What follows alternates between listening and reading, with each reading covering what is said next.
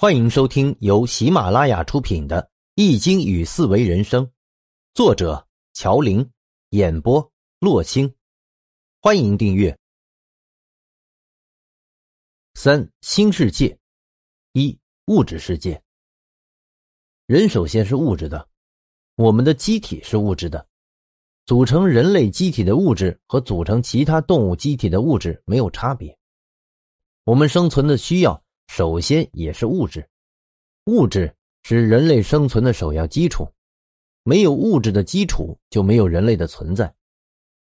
按照马斯洛的需求理论，生存和安全的需求是人最基本的需求，这两种需求都是物质需求。首先，人类需要足够的营养物质才能维持人的生存，其次。完全的需求其实是人类对物质最低保障的需求和生存环境的需求。每一个人都需要一个物质的环境，在这个环境里你会感到舒心和安全。对于人类而言，物质是其存在的基础。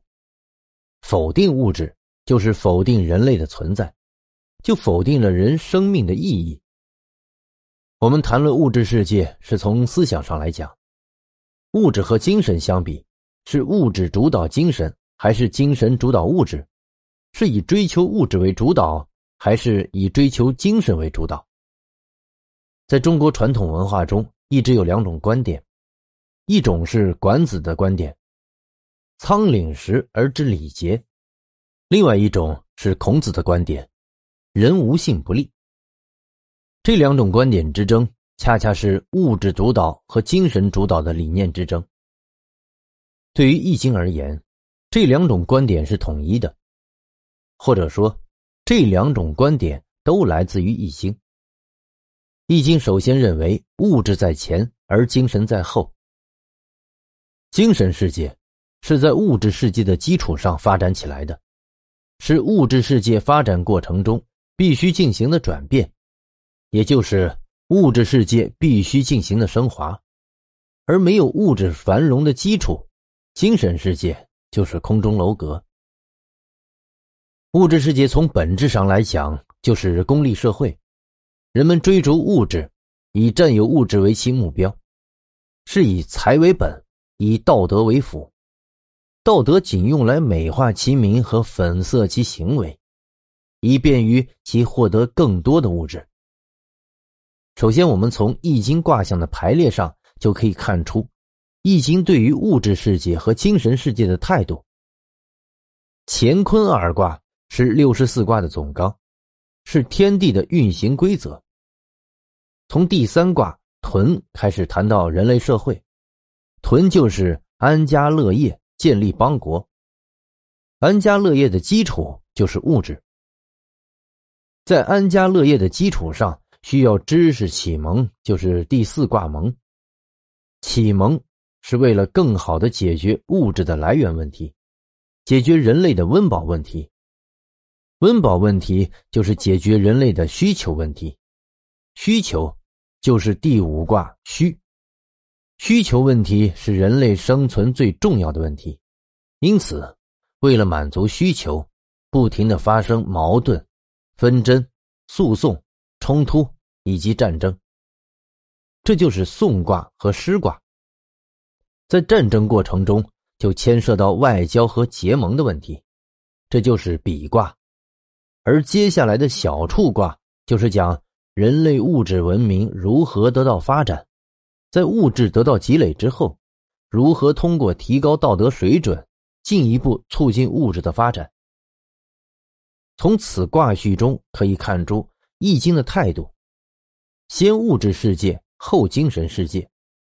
物质世界虽然残酷，但它是人类历史进程的必然，是文明给人类带来繁荣的同时带给人类的阵痛。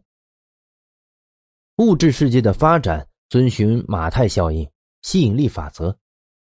一个贫困的国家也有富可敌国的富人，这是因为财富积累越多。就越促进财富的集聚，富人越来越富，而穷人越来越穷。不仅仅是财富，对于其他事物也是这样，比如权力，越来越集中，中央集权制度是物质世界的必然。比如名誉，越是有名誉的人，就显得越有水平。所以在物质世界以多为好，财富榜比较的就是财富，无关其他；作家榜比的依然是财富，无关其他。物质世界的判断标准就是物质的收获，一个事情做与不做的决定因素就是做这件事情能否给自身带来物质收获。物质收获足够则做，物质收获不够就不做。对于个人、组织、政府而言都是一样。物质世界最主要的特点是复杂，财富讲究数量，商品讲究多样。人与人分工复杂，人与人之间关系复杂，社会规章制度越来越多，专业化人士也越来越多，骗子也越来越多，人心变得越来越复杂。虽然物质世界变得越来越复杂，但财富的积累却依然遵循着简单的原则。一个太过复杂的人，即使复杂一生也难以成就。而一个出发点简单、注重行动的人，却易得到财富。一个人要想在一件事情上、一个行业里取得成功，其首要的就是要熟悉这个行业，在这个行业重复实践自己的思想，在此基础上带动他人一起来实施他的思想，这就是财富之道。熟悉实践，带领大家一起实践，就是小初卦所说的。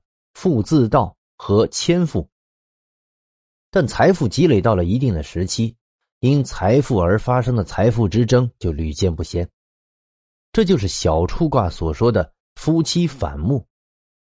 要解决这个问题，就要讲诚信，用物质去获得信任，去除恐惧。